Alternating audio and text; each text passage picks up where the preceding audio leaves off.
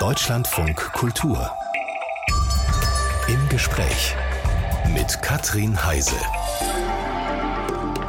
Einen schönen guten Morgen wünsche ich. Wir haben eine Woche der Proteste hinter uns. Mm, das konnten wir Bürgerinnen und Bürger ja doch gut merken. Das konnte niemandem vorbeigehen. Und deshalb wollen wir heute mit Ihnen, unseren Hörerinnen und Hörern, darüber sprechen. 0800 2254 2254, die kostenfreie Telefonnummer für Ihre Erfahrungen, aber auch vor allem für Ihre Gedanken, was äh, Protest angeht, was Protestieren allgemein angeht. Es hieß ja immer, es reicht, sagt die Bauernschaft blockiert Straßen und Autobahnen. Es reicht, sagt auch die Lokführergewerkschaft und hält den Bahnverkehr an. Die Hausärztinnen haben ihren angekündigten tageweisen äh, Schließprozess der Praxen erstmal abgeblasen, weil es ein Treffen mit dem Minister gab. Was sagen Sie? Sagen Sie, es reicht mir mit diesen Protesten? Es kann doch nicht jeder auf seinen Forderungen beharren? Oder sagen Sie eher, Protest gehört zur Demokratie und halten wir schon aus? Wo ist Protest berechtigt? Wo gibt es Grenzen Ihrer Meinung nach? Ich habe auch zwei Gäste im Studio. Ich begrüße Jasmin Mbarek, Journalistin, Podcasterin, Autorin, die über Protest und zivilen Ungehorsam, aber auch über Kompromiss sehr viel geschrieben hat. Schönen guten Tag, Frau Mbarek. Guten Morgen. Ähm, wie haben Sie die Protestwoche erlebt oder hat, hat, hat es Sie erwischt? Es hat mich erwischt, aber ich glaube per se, äh, wenn Leute im demokratischen Sinne Gebrauch von Protest machen, ist das ja erstmal ein gutes Zeichen. Aber ähm, manchmal deswegen, denkt man dann selber persönlich. Oh. Ja, also ich habe selber sogar ähm, mehrfach irgendwo festgesteckt oder musste auf klimaunfreundliche Mittel zurückgreifen, um zu reisen. Aber ähm, das gehört halt einfach dazu, wenn andere Menschen politische Probleme haben, auf die sie aufmerksam machen wollen. Also sie sind ruhig geblieben. Ja, ich, ich musste dann den Inlandsflug nehmen, dafür kann man mich schämen, aber äh, das passiert halt manchmal. Geben Sie weiter. Dies haben Sie nicht, haben Sie nicht, äh, haben Sie nicht freiwillig gemacht. Und wir haben den Politikwissenschaftler Wolfgang Schröder zu Gast. Er hat an der Uni Kassel den Lehrstuhl Politisches System der Bundesrepublik Deutschland Staatlichkeit im Wandel inne.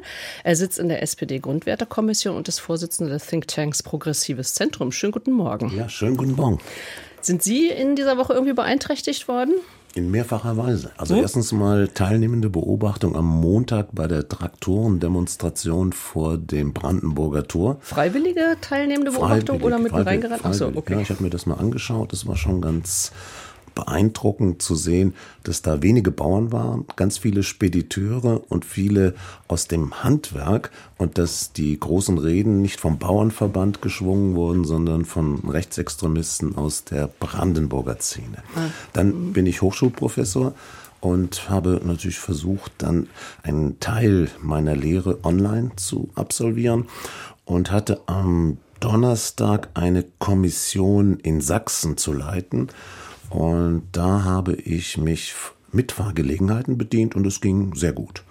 Also, also insofern, flexibel reagiert. Insofern, das ist ja auch so ein Bild, was man mitbekommt, dass die ja. Bürgerinnen und Bürger das im Großen und Ganzen gut wegbekommen, weil sie sich darauf eingestellt haben, weil sie unterschiedliche Alternativen aussortieren. Und manchmal stellt man dann eben auch fest, es ist gar nicht so dringend werden wir heute in dieser Sendung mal abfragen, wie unsere Hörerinnen und Hörer, die ja ebenso wie wir Bürgerinnen und Bürger dieses Landes sind und all das mitbekommen haben, wie reagieren Sie, wie reagierten Sie, wie hat es Sie erwischt oder was sind aber auch Ihre Gedanken? Vielleicht haben Sie auch mitprotestiert. 0800 2254 2254, unsere kostenfreie Telefonnummer oder Sie schreiben eine E-Mail gespräch at deutschlandfunkkultur.de. Ich will erst mal wissen, so aus Ihrer Beobachtung heraus, ähm, Herr Schröder, wie verlief die Protestwoche? Was würden Sie sagen? Ja, die verlief unerbittlich, weil man hat nicht wirklich gesehen, dass es eine Kompromisslinie gibt, die tragfähig wäre. Weder bei den Bauern noch bei der GDL.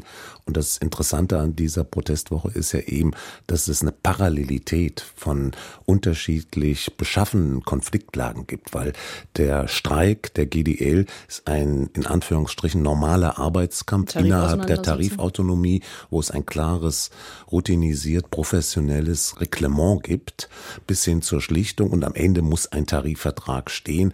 Das ist eine Frage der Zeit. Bei den Konflikten der Bauern, da geht es um einen Konflikt gegen die Regierung, weil die Regierung Reduktion der Ressourcen der Bauern beschlossen hat, wie sie das auch für alle anderen Gruppen beschlossen hat.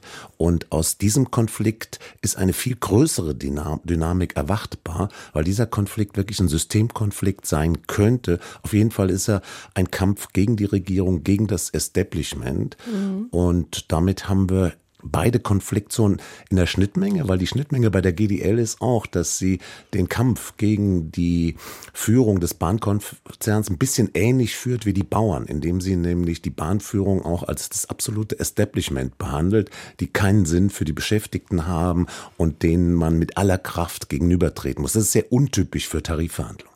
Wie haben Sie das beobachtet, Frau Barek? Also, weil das, was Herr Schröder gerade anspricht, die Unerbittlichkeit, er hat es Unerbittlichkeit genannt. Also Bauernprotest, trotzdem die Regierung ja Zugeständnisse gemacht hat, bevor es überhaupt losgegangen ist.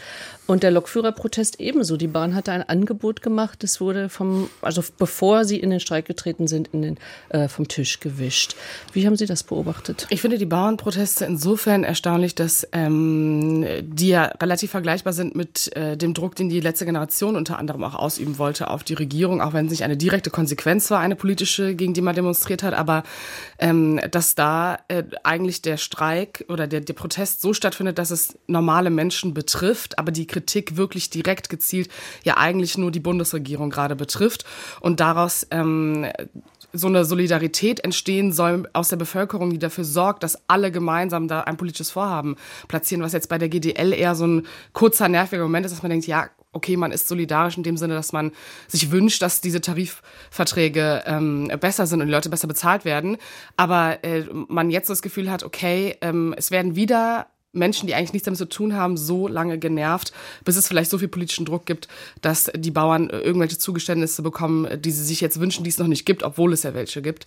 Ähm, deswegen, also äh, auch im Vergleich zur letzten Generation, wenn ich das kurz aufmachen darf, ähm, dieses Verständnis ja auch viel größer ist, lustigerweise, bei einer gewissen Art von zivilem Ungehorsam, als es bei der, bei der Klimakrise sozusagen da ist, Wie was ich schon erstaunlich finde.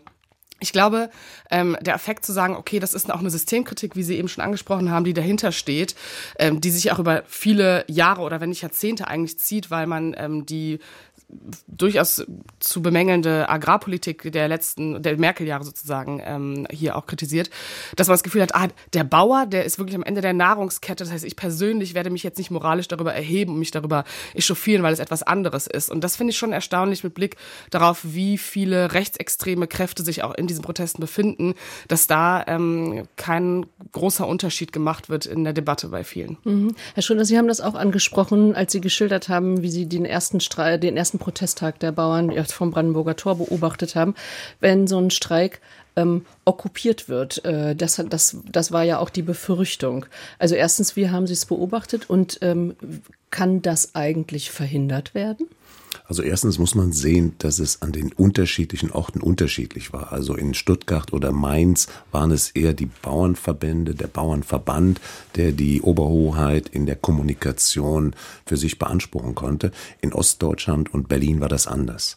Das ist, glaube ich, ein erster wichtiger Punkt. Der zweite Punkt ist, dass die Bauern hervorragende ökonomische Ergebnisse haben. Also die haben einen Zuwachs von über 40 Prozent im letzten Jahr gehabt. Sie werden in einer Art und Weise alimentiert wie keine andere Gruppe. Jeder Hof bekommt im Durchschnitt 47.000 Euro pro Jahr, was etwa 40 Prozent des gesamten Einkommens der Bauern ausmacht. Und die Höfe, die wir jetzt noch haben, das ist auch wichtig zu verstehen. Wir hatten Mitte der 70er Jahre über 900.000 Höfe und haben jetzt 250.000 Höfe. Das heißt, die Höfe, die jetzt noch da sind, die sind hochproduktiv, die sind im weiteren Sinne digitalisiert und wenn die dieses Bürokratieproblem hätten, dann könnten sie diese ganzen Subventionen nicht in Anspruch nehmen. Das heißt, die haben als lernende Systeme in den letzten Jahren enorm aufgerüstet und sind in der Lage, mit diesen Systemen, so aberwitzig sie im Einzelnen auch sein mögen, ja. zu kooperieren, zu arbeiten und ihre Fründe daraus zu ziehen. Und das gehört auch zu der Debatte, weil wir haben jetzt eine aber Debatte. meine Frage war ehrlich gesagt eine andere. Ich habe nach der rechten Unterwanderung gefragt ja, wie man das, das eigentlich verhindern kann ja, das kann man nur verhindern oder muss nochmal anders anfangen. Das Phänomen, mit dem wir es zu tun haben, ist die Erosion des Verbändestaates. Das heißt, die äh, Verbände, die bisher die Oberhoheit über die Verhandlungen haben, haben das nicht mehr. Und das ist vor allen Dingen der Bauernverband, der 2009 die Milchbauern gegen sich hatte, dann 2019 die Initiative Landschaft Verbindung. Und damit haben wir einen Überbietungswettbewerb im Zorn gegen das Establishment, gegen die Regierung. Und das ist eine Einladung für alle Rechtspopulisten und Rechtsextremisten, die sich da natürlich ganz wohlfühlen, weil sie sagen, das ist genau unser Terrain, das ist genau unsere Plattform. Und wir sind in eins mit den Bauern, was aber von der Programmatik gar nicht stimmt. Hm. Weil die AfD zum Beispiel ist entschieden gegen die europäische Konstellation, ist entschieden gegen die Subventionen von europäischer Seite. Also insofern ist es auch eine Scheinfreundschaft, die hier angeboten wird. Setzt sich eigentlich darauf, habe ich den aus Ihren Worten gezogen, setzt sich darauf in der Kritik. Wollen Sie noch was anfügen, Frau? Ja, ich finde einen Faktor, den man vergisst, also äh, ich glaube, dass ähm, sozusagen der Wächst, dass sozusagen der Druck jetzt größer ist auf die Ampel und dass unter anderem auch die Opposition so nutzt damit zu tun hat, dass viele Bauern lokal sehr gut mit ihren lokalen Politikern und Bundestagsabgeordneten vernetzt vernetzt sind, die oft auch Unionler waren und da so ein gemeinsamer Druck gerade entsteht und man gut sozusagen gegen dieses vermeintliche neue Establishment gemeinsam schießen kann, weil man aber auch weiß, dass der lokale CDU-Politiker auch nicht mehr die Macht hat, dafür zu sorgen, die Interessen der Bauern so zu vertreten. Also ich glaube, das ist auch ein wichtiger Faktor.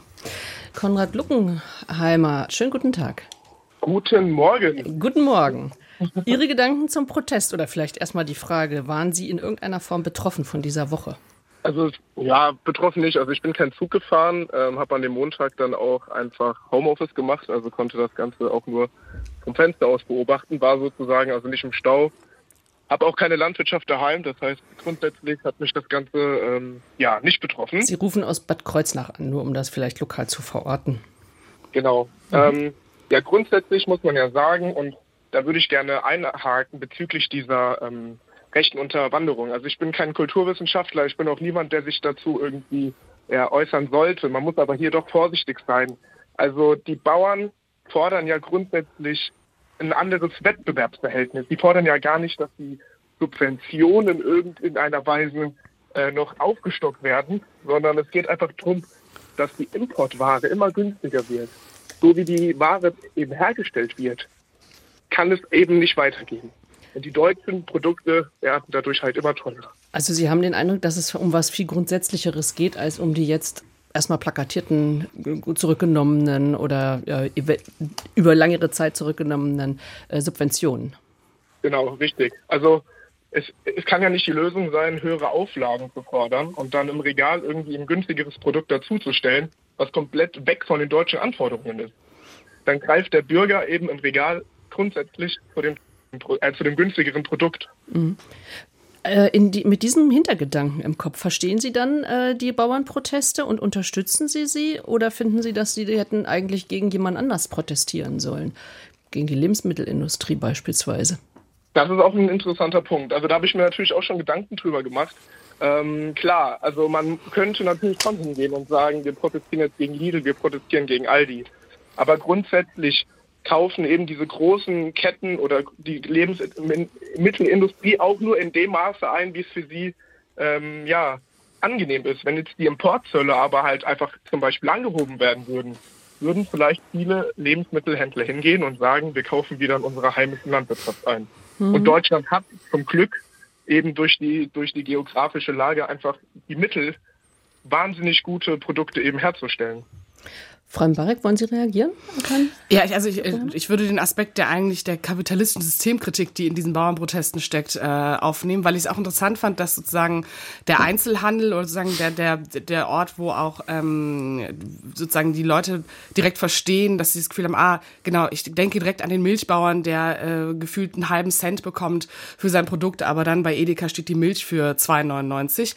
Ähm, das finde ich interessant, dass das gar nicht so krass aufgenommen wird und das ja eigentlich auch eine Chance wäre, im politischen Diskurs seitens der Linken dazu mobilisieren, zu sagen, okay, hier ist das große Ganze und da müsste man eigentlich genau gegen diese Konzerne wettern.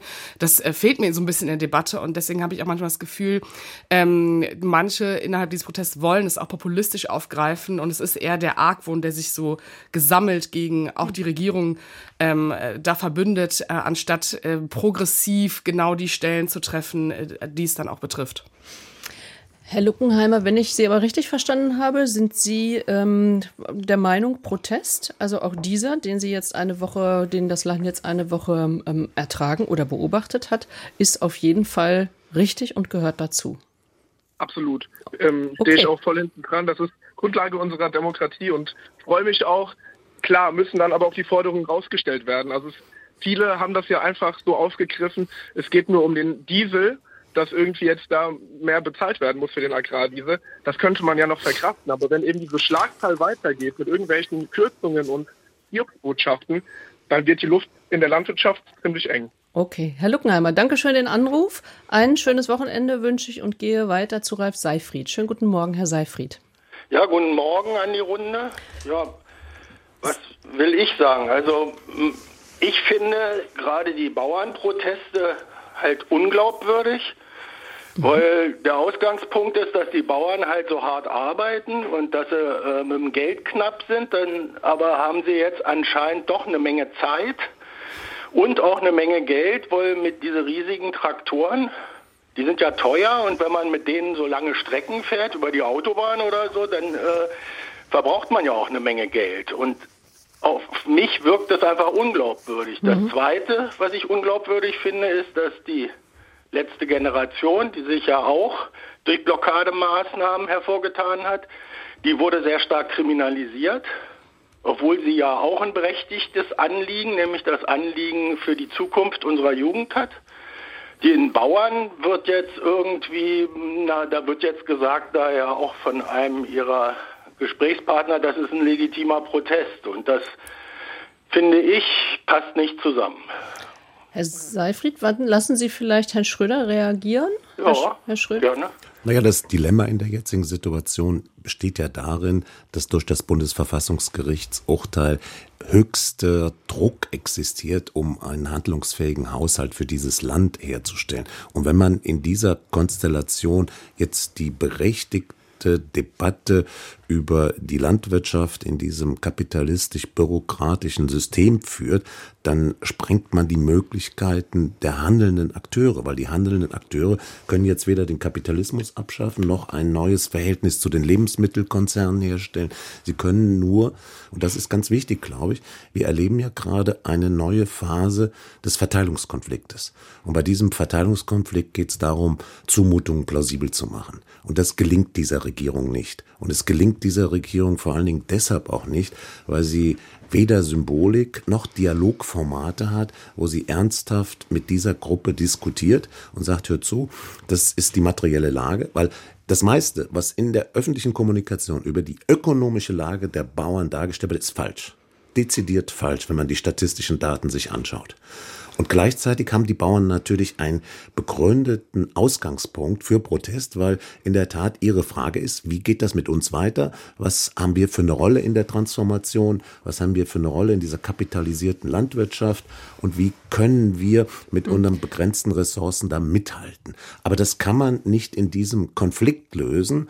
Oder man kann es in diesem Konflikt lösen, um den Preis, dass wir Neuwahlen brauchen, dass wir eine neue Regierung brauchen. Das kann man natürlich darauf anlegen. Ja. Und so sind die Konflikte ja auch aufgebaut gegenwärtig. Jetzt hatte ähm, Herr Seifried, Sie haben ja die Parallele gezogen, die Ihnen wichtig war, nochmal zu vermerken zur letzten Generation, wo eben die, äh, die allgemeine Akzeptanz der Proteste nicht so vorhanden zu sein scheint wie eben. Ja, da will ich noch mal was zu sagen. Also das ist natürlich ein grundlegender Unterschied zwischen den Akteuren der letzten Generation und den Gruppen, die jetzt in den letzten Wochen aufgetreten sind, aus der Perspektive der Mehrheitsbevölkerung. Aus der Perspektive der Mehrheitsbevölkerung sind die Ärzte, sind die Spediteure, die Handwerker, die Bauern, die Lokführer, sind die unersetzlichen Teile der kritischen Infrastruktur. Und Sie wissen, wenn die nicht funktionieren, habe ich ein dramatisches Problem. Und zwar nicht nur für drei Tage, sondern mittel- und langfristig.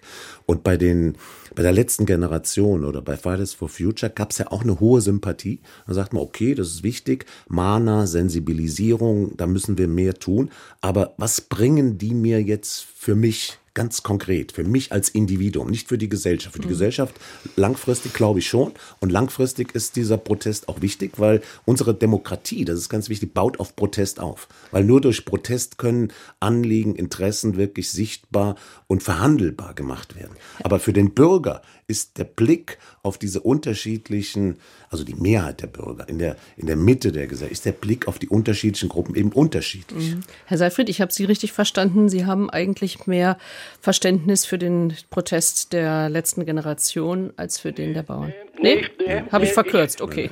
Ich, ich habe, äh, wie soll ich mal sagen, ich bin relativ neutral.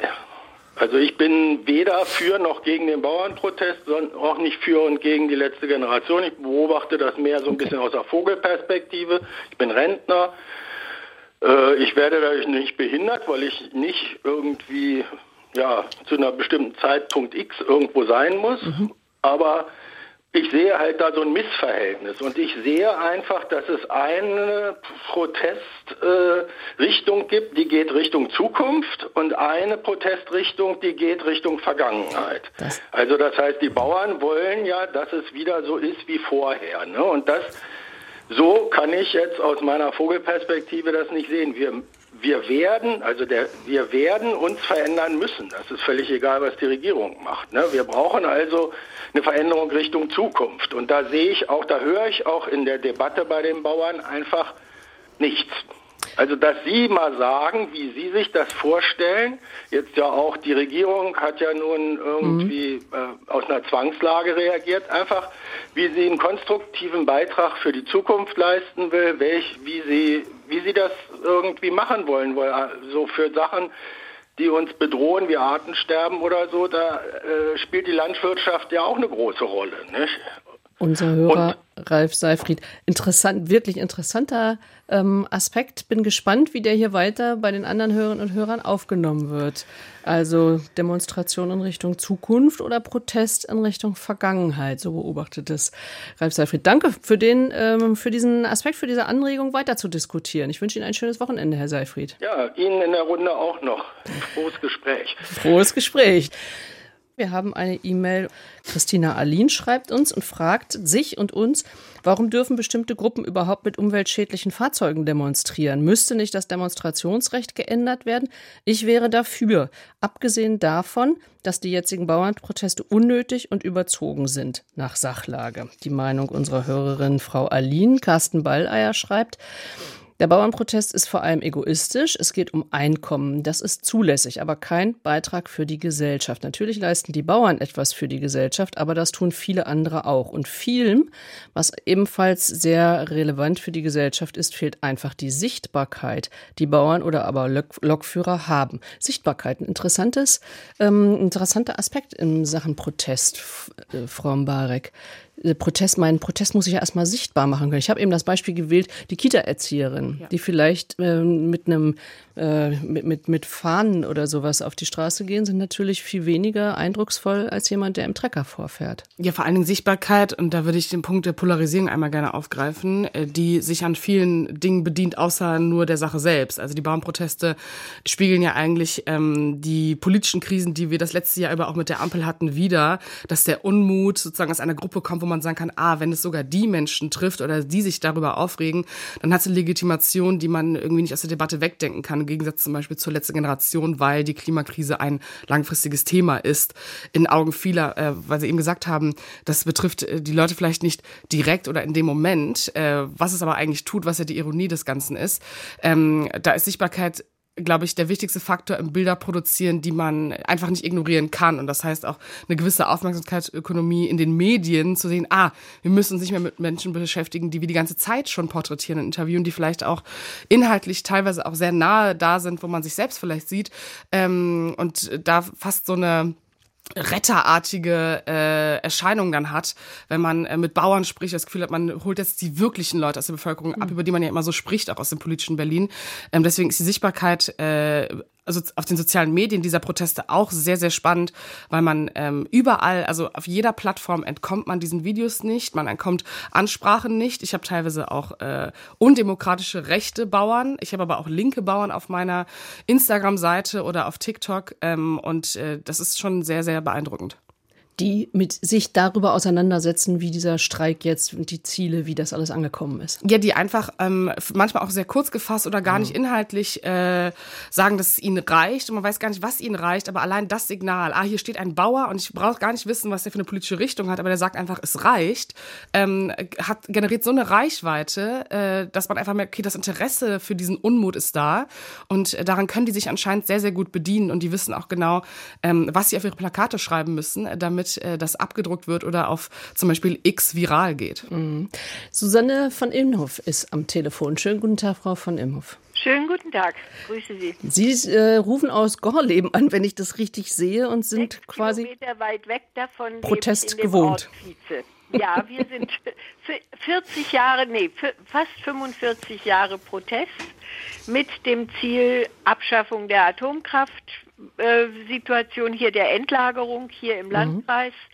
Das hat gewirkt und wir sind sehr froh, es hat bis weit hin gewirkt, nämlich die Abschaltung der Atomkraft. Und was ich jetzt erlebe, ist eine totale Kehrtwendung unter dem Druck. Ähm, man meint, man müsse da wieder zurückgehen. Aber ich will jetzt nicht nur darüber reden. Ich will sagen, die Bauern haben einen Satz mal gesagt, wissen Sie, hier sind unsere Ländereien. Wir können nicht einfach wegziehen. Und genau das ist es. Es gibt hier Dörfer, die zum Teil vor ungefähr 30 Jahren acht bis zehn bis zwölf Höfe hatten. Alle Höfe sind fast ausschließlich weg. Bei einigen sind es nebenberufliche Sachen, die nur auf der eigenen Kraft noch beruhen, aber die eigentlich nichts mehr bringen. Und ich finde, dass da die Bauern und der Bauernprotest gerade von denen, die kleinere Höfe haben, die sich auch gegen diese Massierung der Gesamtagrarindustriehöfe wenden, mhm. dass der völlig berechtigt ist. Ähm, also, wo Sie sagen gerade, also die Großen oder beziehungsweise die Kleinen gegen die Großen, allerdings ja in einer gemeinsamen Demonstration. Wird das klar, ist Ihnen das aus dem Protest klar geworden, dass sich kleine Höfe gegen die Übermacht der Großen stellen? Also ein Teil in den, äh, in den Ausführungen der Bauern selber ja, mhm. weil sie eben genau die großindustrielle Land Nutzung von landwirtschaftlichen Produkten auch angehen und sagen, wir haben keinen Einfluss. Ich habe hier in der Nähe ein Dorf mit einem Milchbauern. Ja, was kriegen die für, ihr, für ihre Milch? Das äh, deckt kaum das, was sie da einsetzen müssen dafür und schon gar nicht ihre Kraft und Energie. Und diese Unzuverlässigkeit, die Unplanbarkeit, und da mache ich, da mache ich tatsächlich auch der Regierung einen Vorwurf. Erstens ist diese ganze Kürzung, die jetzt da sein sollte, nicht vermittelt worden.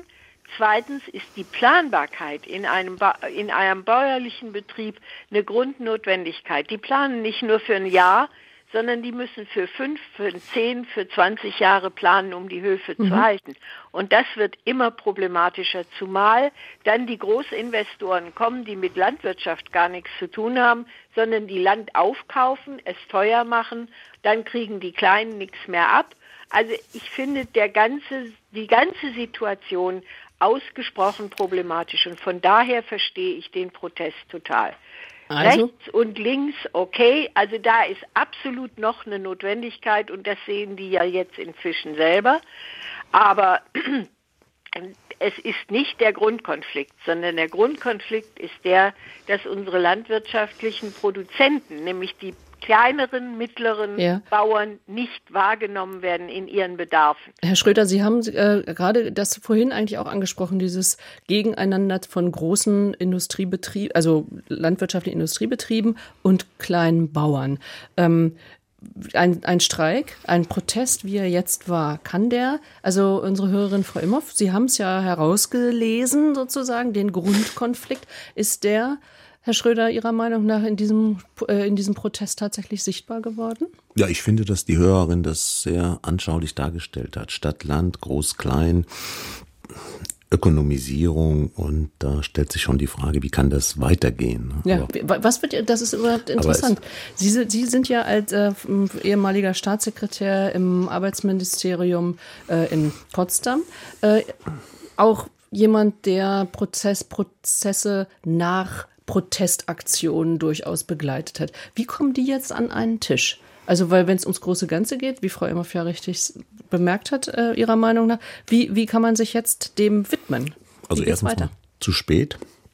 Und zweitens versucht man den Kanzler rauszuhalten und lässt das über die Fraktionen laufen. Dann hat sich Lindner eingeschaltet und versucht hier eine harte Linie durchzusetzen. Na, da sind wir gespannt, was am Montag was passiert. Nachvoll ziehbar ist vor dem Hintergrund der Dringlichkeit der Haushaltsgestaltung. Und wir kommen wieder zu dem Anfangspunkt zurück. Es ist ein Dilemma. Die begründeten Kritikpunkte längerfristiger Art, zukunftsorientierter Art, wird man in diesem Haushaltskonflikt nicht lösen können. Ja, also das, was, was wird jetzt weiter passieren? Ich meine, werden die Bauern, wenn man das nicht lösen kann, also wie, das wollte ich von Ihnen wissen, wie so ein Prozess eigentlich dann aufgesetzt wird, der erstmal in einer solchen Situation äh, steht, wo, wo eben ein Dilemma sichtbar wird. Es ist eigentlich kein Geld da, aber da sind die Proteste, die wollen die Subventionen eben zurückgedreht, die, die, den Subventionsabbau zurückgedreht haben. Also erstens muss die Regierung die Plausibilität ihrer eigenen Arbeit deutlicher herausstellen. Zweitens muss sie Angebote machen, die über den Tag hinausreichen und die gewissermaßen so eine Art konzertierte Aktion beinhalten. Und drittens muss sie natürlich auch sagen, wo bestimmte Ansprüche nicht angemessen sind, sondern über mhm. den eigentlichen Verhandlungspunkt hinausreichen. Also wie Frau Imhoff gesagt hat, die Kommunikation. Frau Imhoff, Dankeschön für Ihren Anruf. Darf ich da noch mal kurz einschalten? Ja, schalten Wenn Sie sich noch mal kurz ein. Wenn die steuerliche Situation jetzt Herr Lindner reingeht und alles stoppt, das ist wie bei den anderen Sachen auch. Und das ist eine rückwärtsgewendete Politik. So kommen wir nicht weiter und die Bauern auch nicht. Es muss an einen Tisch gekommen werden. Ich rate dringend der Regierung, dass sie die Verbände und die Betroffenen zusammenholt und eine Strategie entwickelt, wie man damit umgeht. Und mhm. nicht eines nur am grünen Tisch in Berlin, wo kaum einer in der Landwirtschaft tätig ist. Und das geht so nicht. Und an der Stelle plädiere ich sehr dafür, dass da wirklich jetzt gezielt über diese Sachen verhandelt wird mit den Menschen, die betroffen sind. Das ist genau wie bei unserem Widerstand hier in der Atomangelegenheit. Wenn wir diese Verhandlungen nicht gehabt hätten und den Druck, dann wäre nichts passiert. Und ich wünsche mir sehr, dass die Bauern nicht dauernd auf die Straße müssen, sondern dass da jetzt ein mhm. Gehör gefunden wird und auch die notwendigen Finanzierungen, die Subventionen aus Europa, die einfach der Gießkanne kommen, das hat doch keinen Sinn. Es muss gemacht werden, so dass es bei den Betroffenen angeht. Ein Appell an die Regierung. Frau Imhoff, Dankeschön für diesen Anruf. Und da begrüße ich jetzt ganz herzlich Christoph Zickendraht am Telefon. Schönen guten Tag. Ja, schönen guten Morgen. Herr Zickendraht, wie ist Ihre Einstellung? Also ich wollte mich erstmal zu dem Bahnstreik äußern. Mhm. Ich bin davon betroffen, denn ich wäre eigentlich jetzt nicht in Hamburg, wo ich lebe und arbeite, sondern in meiner Heimatstadt Marburg für eine kleine Familienfeier. Und diese Reise habe ich verschieben müssen. Mhm. Ich bin jetzt schon das das dritte Mal innerhalb eines Jahres von Bahnstreiks betroffen. Es ist tatsächlich so, ich habe jedes Mal ja, die ungünstigen Termine gewählt. Die man Aber ja vorher nicht wissen kann. Richtig, genau, ja. Ich, wobei ich jetzt sagen wollte, dass ich der Ansicht bin, man kann die Bahn und das Streikrecht, das jetzt zugestanden ist, eigentlich nicht gleichsetzen, äh, sagen wir mal, mit einem Streikrecht wie einem Autobauer. Also ähm, die Bahn ist einerseits privatwirtschaftlich organisiert und hat volle Streikrechte. Mhm. Wenn ich jetzt aber zum Beispiel einen Autobauer betrachte und da Sie meinen nicht die Autobauer, sondern Sie meinen die Arbeitnehmer in, den, äh, Auto, in der Autoindustrie. Mhm. Ja, genau. Also ich meine ein, ein, Unternehmen der privatwirtschaftlichen Industrie und die Arbeitnehmer wollen mehr höhere Löhne haben und dann verhandeln sie mit der Geschäftsführung. Es kommt zu keinem Ergebnis. Und wenn es dann zum Streik kommt, dann stehen die Bänder still. Mhm. Im allerschlimmsten Falle. Und dann geht es hin und her zwischen den beiden, aber es ist eine Sache zwischen diesen beiden Parteien. Und im Falle der Bahn ist es so, da wird, wie wir wissen, die gesamte Kundschaft, also die Bahnreisenden, in Geiselhaft genommen. Das heißt, äh, eine ganz große Gruppe, die darauf angewiesen sind, dass die möglichst gut und reibungslos fährt und sie können das nicht machen. Ähm, und die haben aber auch keine Möglichkeit, in irgendeiner Weise darauf Einfluss zu nehmen. Das heißt, sie sind auf Gedeih und Verderb diesen Verhandlungen ausgesetzt und ähm, insofern finde ich, müsste man das Streikrecht der Bahn zumindest einschränken. Wie im Einzelnen weiß ich nicht. Mhm. Also ähm, sei es durch Gesetzgebung, sei es in der Rechtsprechung, dass eine andere Rechtsprechung erfolgt. Denn man muss sich ja vor Augen halten, sie ist ja hervorgegangen aus der Deutschen Bundesbahn, die ein Staatseigentum war und der Daseinsvorsorge diente für die Bevölkerung. Dann wurde sie umgewandelt in ein privatwirtschaftlich organisiertes Unternehmen mit allen Streikrechten. Ja, ja. Aber der eigentliche Zweck, der ist ja derselbe geblieben. Und ich finde, das ist einfach nicht vergleichbar. Also letztendlich, so wie die, wie die Bahn im Moment organisiert ist, müsste es meiner Meinung nach Einschränkungen geben. Fände ich aber auch nur unglücklich, weil ich letztendlich der Ansicht bin, sie müsste wieder verstaatlicht werden. Aber das ist ein Thema für sich. Das ist ein anderes Thema. Da haben, ja. wir, haben wir demnächst vielleicht mal eine eigene Sendung Natürlich, zur Zukunft klar, der Bahn. Um genau. deutlich zu machen, worauf ich hinaus will. Ja. ja. Äh, das ist ein interessanter Gedanke, Herr Zickenrath. Also so die, die Abwägung auch, wo ähm, darf Protest uns alle quasi, in, ja, Sie haben von Geiselhaft gesprochen. Ähm, ein Gedanke dazu, Frau Bauer? Ja, also ähm, ich kann das verstehen, dass, also ich habe, ähm, ich hatte auch ein, zwei Dienstreisen schon Beginn dieses Jahres, die sozusagen davon betroffen waren und äh, man ja sich ja eigentlich als Person, die vielleicht auch ähm, am gesellschaftlichen Diskurs teilnimmt, sich fragt, okay, äh, man möchte eigentlich vielleicht auch klimafreundlich sein, man plant extra so und dann landet man vielleicht doch irgendwie in der Situation, dass man Taxi fahren muss, dann noch fliegen muss, dann vielleicht noch ein Mietauto nehmen muss, was ja dann auch noch teuer ist. Das heißt, man kommt auch einfach in persönliche Bedrohung vielleicht teilweise.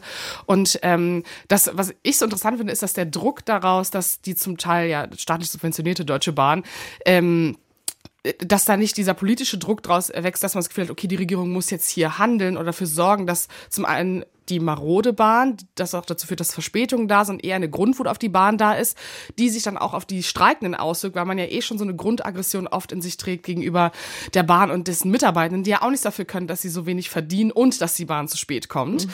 ähm, dass sich da eigentlich eine andere Forderung raus ergibt. Und äh, da würde ich schon zustimmen, dass es natürlich schwierig ist, dass das Ganze eigentlich nur an den Menschen, die nichts damit zu tun haben oder die es halt nutzen, ähm, sich auswirkt. Äh, ich glaube aber, dass es halt der einzige Weg ist für die Streikenden, irgendetwas etwas zu erzielen, weil der Druck, der öffentliche, der dann entsteht gegenüber dem Bahn-Establishment in Anführungsstrichen, ähm, der einzige ist, der dann auch wirkt, weil man merkt, okay, die öffentliche Meinung wird auch einfach aggressiver ähm, oder auch müder, weil wir jetzt nicht seit drei Wochen über den Streik sprechen, der GDL, sondern ähm, eigentlich schon seit Jahren. Herr Zickdrath, danke schön für Ihren Anruf. Ich wünsche Ihnen ein, ähm, ja, jetzt eben da, wo Sie nicht sein wollen, trotzdem schönes Wochenende. Okay, danke. Dasselbe Ihnen auch. Dankeschön. Aber ich bin ja da, wo ich sein will. Ursula Rapp ist am Telefon. Schönen guten Tag, Frau Rapp. Hallo. Ähm, ja, guten Tag. Bahnstreik hatten wir gerade. Ich glaube, Bahnstreik ist auch so ein Stichwort für Sie. Ja, genau. Ähm, ich bin der Meinung, dass man, egal wo man arbeitet, ja auch so ein bisschen mit dem Unternehmen denken muss. Und ich finde es schon richtig, dass die sagen, wir brauchen mehr Geld. Aber was ich blöd finde, ist, wenn es eh zu wenig Mitarbeiter da sind, ja, sie haben einfach zu wenig Leute und die können die ja auch nicht von jetzt auf nachher irgendwo herbringen, zu sagen, wir brauchen jetzt weniger Arbeitszeit. Weil äh, wenn ich in einem Unternehmen bin, muss ich auch gucken, dass das Unternehmen ja noch irgendwie eine Möglichkeit hat zu laufen, weil sonst verliere ich automatisch früher oder später meinen Job. Also warum soll das bei der Bank anders sein wie bei anderen Unternehmen? Genau, also ich denke, zu sagen, mehr Geld ist in Ordnung. Ich finde es ganz schlimm, dass es so arg auf die einzelnen Fahrgäste, also dass das ist halt für die privaten Menschen ein großes Problem ist. Also sei es, dass die nicht zur Arbeit kommen, dass die unter Umständen ihre Arbeit verlieren, sei mhm. es, dass sie irgendwo unterwegs stranden und sich, ja, also Bahnfahren ist im Moment gar keine Freude. Und äh, auf der anderen Seite es gibt ja kaum mehr eine Zugfahrt, wo nicht irgendwie dann nachher äh, hinterher eine, eine äh, Regressbogen äh, ausgefüllt wird. Ja, also ich denke, die brauchen in der Zwischenzeit mehr Mitarbeiter, um die Beschwerden zu bearbeiten und das Geld zurückzuzahlen, als Mitarbeiter haben können auf dem Gleichen. Und das dann natürlich dem Unternehmen letztendlich auch nicht wirklich gut tut und damit den Arbeitsplätzen nicht gut tut, das kann ich mir schon auch vorstellen. Ja, also ähnlich wie jetzt eben äh, Frau Mbarek sich geäußert hat und auch der äh, Hörer davor, äh, zu sagen, also da ist eigentlich auch nicht dieser einzelne Tarif, diese einzelne Tarifauseinandersetzung steht da nicht auf dem äh, äh, wird da nicht verhandelt, sondern an und für sich das große Ganze der Bahn. Ist das, habe ich da das Richtige aus Ihren Worten? Ja, also wie gesagt, ja, die Bahn an sich hat, ist halt einfach in einem echt maroden Zustand. Nur denke ich halt, die Mitarbeiter müssen das ja auch sehen. Also ich nehme an, sie sehen es auch. Ich, ich, will ja nicht sagen, die einzelnen Mitarbeiter sind irgendwie ein Problem, aber die Idee ist einfach verkehrt zu sagen, wir wollen jetzt auch weniger arbeiten. Weil mhm. letztendlich müssen die ja erstmal Leute ausbilden. Die müssen erstmal, ja, und, und wenn umso schlechter das Ganze läuft, umso weniger Geld haben sie dann nachher da und, und, und Leute haben sie nachher dafür, die, die dann wieder neue Leute ausbilden. Also irgendwie muss ja die Zukunft auch durch geschafft werden. Ne? Das Ziel, man hat. Also äh, Sie plädieren für maßvolle Proteste. Man muss immer. Ja, mhm. ja und mhm. also die können ja gern sagen, sie wollen mehr Geld, da habe ich gar nichts dagegen, aber so finde ich es nicht gut. Dankeschön, Ja. Frau Rapp. Unser Hörer Herr Jens der hat da einen ganz interessanten Gedanken dazu, dem vielleicht, ähm, der da ganz gut zu passt. Der schreibt aus Elbshorn, ich finde Protest in einer Demokratie notwendig, allerdings stört mich die ausbreitende Jammerkultur. Wir stehen vor einem riesigen gesamtwirtschaftlichen oder gesamtgesellschaftlichen Transformationsprozess, schreibt er, zu dem jede, jeder einen Beitrag leisten muss. Zuzugestehen ist, dass unsere Regierung auch kein nachvollziehbares, gerechtes Konzept kommuniziert. Aber eben der gesamtgesellschaftliche Transformationsprozess ähm, gleichzeitig natürlich ist jeder betroffen, Frau Mbarek. Das sind, äh, das ist ein Ja, also es ist, es ist fast wie ein Paradoxon, aber ich würde ehrlich sagen, ähm, eigentlich äh, ist es ja fast so, dass, als würde das ähm, Ego der einzelnen Menschen, die eigentlich alle ein Problem haben, was eigentlich in der gesamten gesellschaftlichen Kritik endet. Es ist ja oft eine kapitalistische Kritik oder eine ähm, oft auch eine linke Kritik, lustigerweise, ähm, die ja zusammenhängt. Also man spricht ja auch zum Beispiel oft von intersektionalem Klimakampf, wo ja auch mit gemeint ist, dass man die Armutsschere bekämpft, dass man ähm, Unternehmen bekämpft. Das würde dann auch die Bahnstreikenden, die Bauernproteste mit einschließen äh, für das große Ganze, was auch immer das sein soll. Und ähm, da einfach die Verknüpfung zwischen diesen Gruppierungen, diesen Anliegen nicht stattfindet, was dann diese Jammerkultur äh, hervorhebt. Also man könnte ja wirklich in jeden politischen Bereich gerade gehen und ähm, sowohl Arbeitnehmer, äh, Schüler, Studenten, ähm, Rentner, also jeder hat ja ein Anliegen gerade und man hört aus vielen Bevölkerungsschichten ähm, eine Unzufriedenheit und ich finde, das Paradox ist einfach daran, dass man es ja eigentlich zusammenführen könnte. Und ich glaube, das ist auch oft äh, sozusagen das Leid vieler Protestierender, die das schon die letzten 40 Jahre machen, dass sie immer darauf hinweisen, aber irgendwie in der Debatte es nicht stattfindet, dass alle sich verknüpfen und dann unter anderem zum Beispiel Bauernproteste oder auch die Corona-Proteste dann instrumentalisiert werden von einer sehr politisch gefärbten Richtung wie der Rechten oder teilweise auch zu Beginn der Linken. Äh, Und ich glaube, es ist, ähm, ich verstehe den, verstehe diese, diese klaren Gedanken, dass man sagt, hey, wir sind eigentlich in einem Transformationsprozess. Aber darauf achtet irgendwie niemand. Und man hat den Eindruck bei unseren Hörerinnen und Hörern auf jeden Fall, dass sie durchaus über das große Ganze in der Lage sind und äh, bereit sind nachzudenken. Also Protest, eine notwendige Form in der Demokratie, aber wo sind vielleicht auch die Grenzen? Wir haben jetzt am Telefon Hans-Peter Dill. Schönen guten Tag, Herr Dill. Guten Tag. Guten Tag. Äh, irgendwo aus Niedersachsen? Nee. Nein, ich nördlich von Fürstenberg. Herr Dill, wie ist Ihre Meinung? Also ich bin der Meinung, dass Proteste durchaus auf die Straße gehören. Aber der, der, der Protest der Bauern ist ja nicht ein Protest der Bauern, sondern der Großagrarier. Der Und- Großagrarier. Mhm. Und vor allem ein Wahlkampf der CDU. Dazu muss man einfach wissen, dass 85 Prozent der CDU in der Landwirtschaft verwurzelt sind und deshalb die Landwirtschaft auch nicht wirklich zum Umbruch kommt. Herr Ruckwitz sitzt ja auch in Brüssel und im ba bei BayWa im Aufsichtsrat und verhindert seit Jahren den Umbau zu einer wirklich ökologischen Landwirtschaft. Herr Dill, woher nehmen Sie ähm, die Erkenntnisse, die, die Sie haben oder die Meinung, die Aus Sie einer haben? Studie von Bremen, von der Uni Bremen, äh, WK-Bericht, den, die, den der NABU in Auftrag gegeben hat bei der Universität. Und da gibt es ein wunderschönes ähm, äh, Diagramm, wo man sieht, wo Herr Ruckwied überall mit seine Finger drin hat und wie dieser ganze Bauernverband und die CDU miteinander verbandelt sind. Und, Und da- Sie sind selber Landwirt. ich bin selber Landwirt, ja genau. Also von daher habe haben Sie auch nochmal einen andere, anderen Einblick. ich habe einen relativ kleinen äh, äh, Biobetrieb und bin von Anfang an, also ich bin 1993 oder so aus diesem Grund aus dem Bauernverband ausgetreten, weil eben nicht mein, also ich bin der Meinung, wir haben überhaupt nicht das Problem aus, ist aus diesem Diesel auszusteigen. Aber das ist jetzt ein anderes Thema. Also ich bin halt einfach komplett anderer Meinung. Und Frau Ruschkowski zum Beispiel, äh, Katharina Rusch- Ruschkowski von Ruschkowski, die Sie auch interviewt haben diese Woche im Inforadio, so ungefähr dieser Meinung bin ich eher.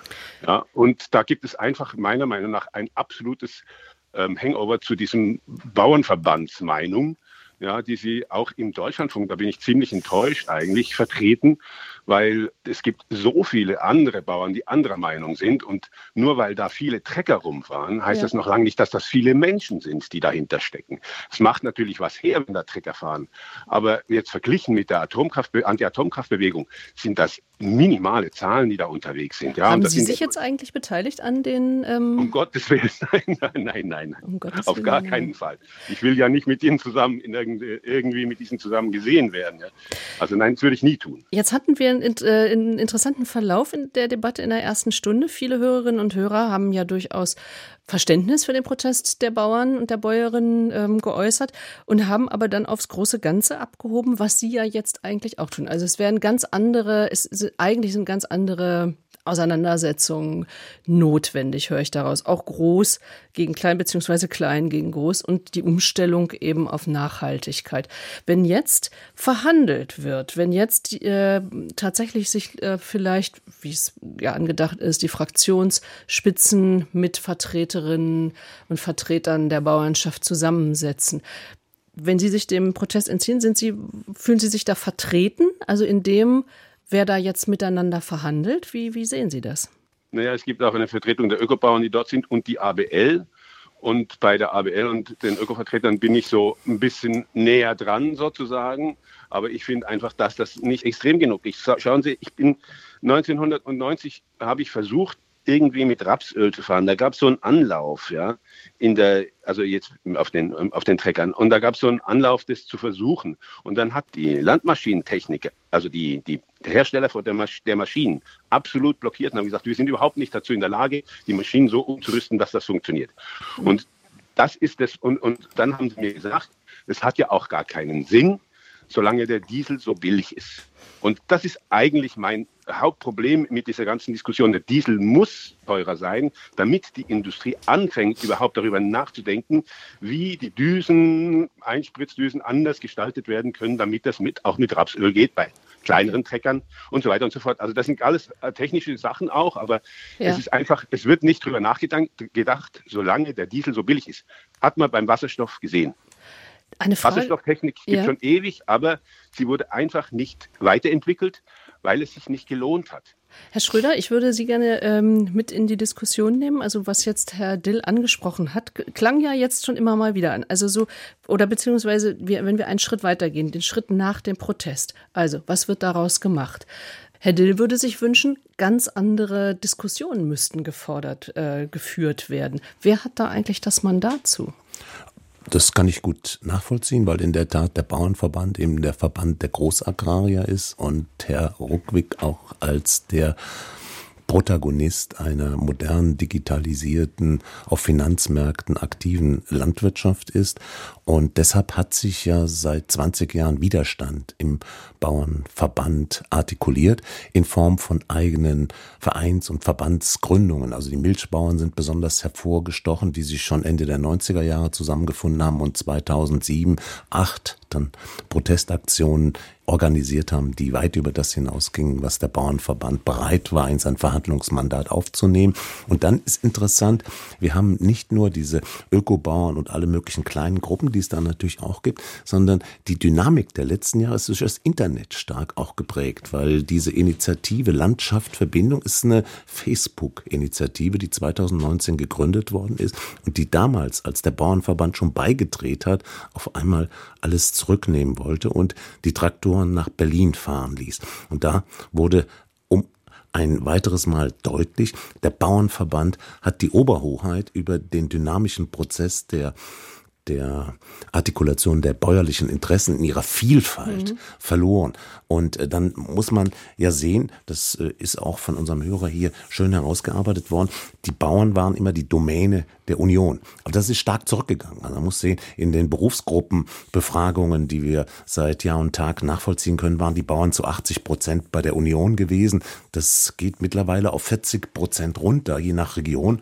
Und das äh, bedeutet eben, da ist enormer Raum für andere Gruppen. Und wenn man jetzt über Lösungsmöglichkeiten spricht, dann ist eben klar aufgrund der realen Entwicklung, dass allein der Bauernverband unzureichend ist, um eine Befriedung und eine Perspektive für die Verhältnisse herzustellen. Man braucht die unterschiedlichen kleineren Gruppen. Mit am und man, Tisch. Und man braucht sogar äh, Landschaftverbindung. Und das hat man auch jetzt bei der letzten Runde schon gemacht. Also Landschaftverbindung ist auch bei gewissen Agreements, die jetzt in den letzten Wochen getroffen worden sind. Wobei es bei der Landschaftverbindung, bei diesem Verband ja durchaus auch ähm, rechte Bestrebungen ähm, gab oder Auseinandersetzungen gab. Also Diese Bestrebungen von rechts gibt es auf allen Ebenen.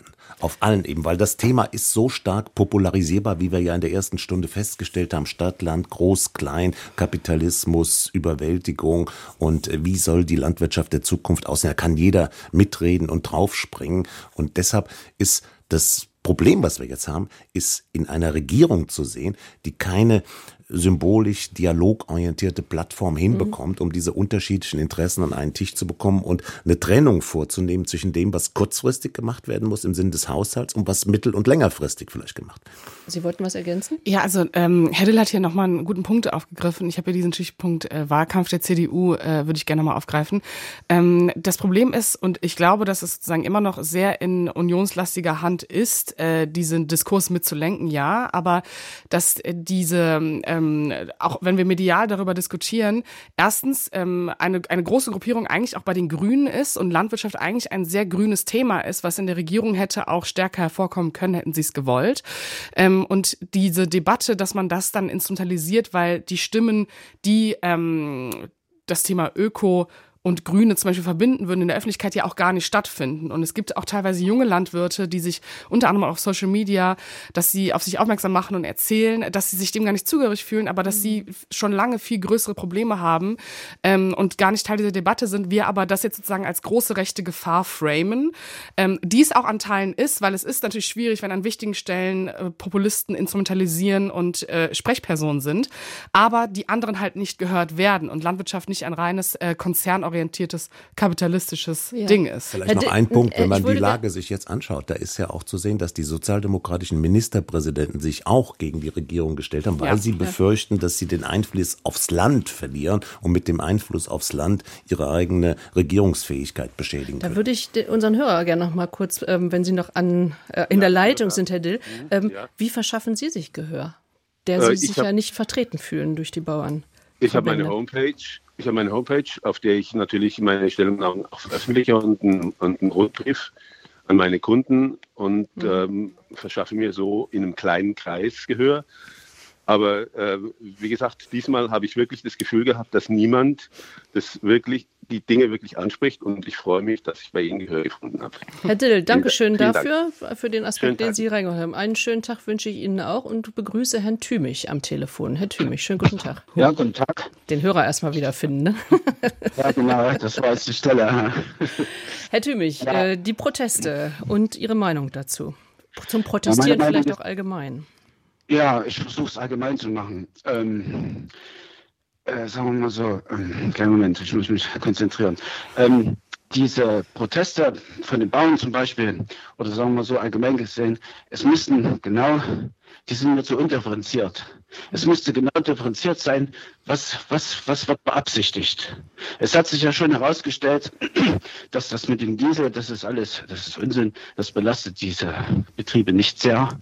Und diese allgemeine Artikulation, es reicht, die Ampel muss weg und solche Sachen, mhm. das ist viel zu undifferenziert.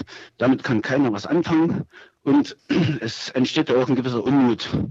Zum Beispiel, wenn wir jetzt an diese Umweltgeschichten denken, die, es wurde wieder von der EU zehn Jahre verlängert, diese Glyphosat-Geschichte.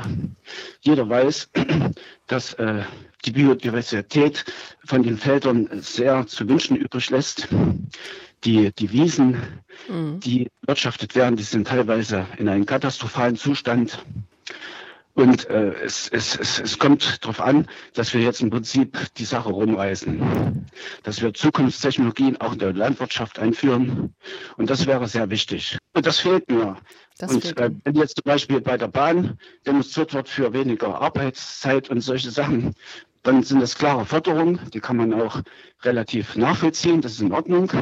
Aber solche undifferenzierten Proteste, okay. äh, die dann so ein halbes äh, Land lahmlegen, das finde ich sehr fragwürdig. Herr Tümmich, da haben Sie einen wichtigen Punkt angesprochen. Ich danke Ihnen dafür und würde den gerne hier nochmal in die Runde geben. Also differenzierte Ziele eines Protests? Also wenn wir jetzt mal von den Bauern und Bahnstreiks vielleicht wegkommen, sondern mal so den Protest an sich sich angucken, äh, was ja von unseren Hörerinnen und Hörern auch eingefordert wird. Protest ist Inhalt der äh, Demokratie.